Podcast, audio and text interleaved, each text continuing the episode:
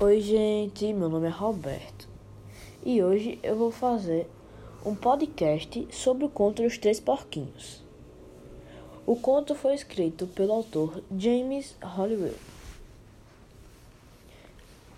Este conto é bem famoso.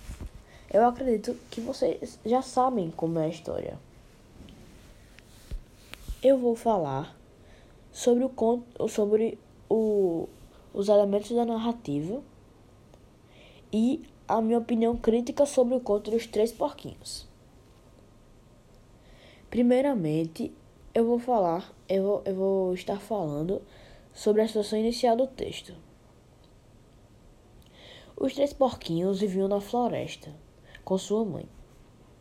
Como eles já estavam crescidos, eles decidiram viver sozinhos, cada um em sua casa na floresta. Mas naquela floresta era onde o lobo mau vivia.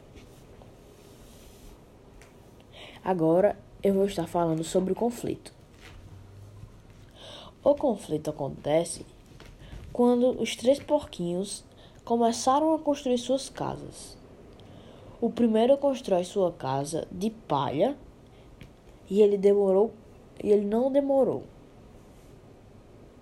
O segundo constrói sua casa de galhos de, com galhos de árvores. Ele re, também não demorou. Já o terceiro porquinho, ele faz sua casa de tijolos. E isso fez ele demorar mais, mas a sua casa ficou mais segura. Agora eu vou estar falando sobre o clímax. O clímax é quando o lobo vai até as casas dos dois porquinhos e derrubam as, e derrubam as casas com apenas o sopro. Pois a casa do primeiro era feita de palha e, a, e o do segundo porquinho era feito de galhos de árvores. Agora eu vou estar falando sobre o desfecho do conto.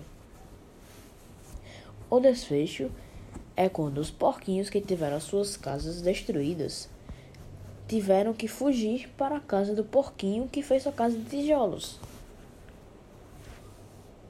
Agora eu vou comentar quais são os personagens, que são eles: a mãe dos três porquinhos, os três porquinhos e o lobo mau. Eu vou falar agora sobre o narrador que o narrador era um narrador observador. Ele não era um personagem.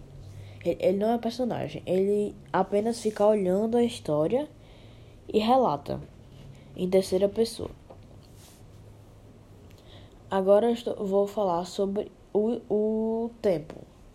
Não é possível não é possível saber com exatidão em que época o conto se passa. Agora eu vou falar sobre o espaço. O conto se passa apenas em um espaço, que é a floresta.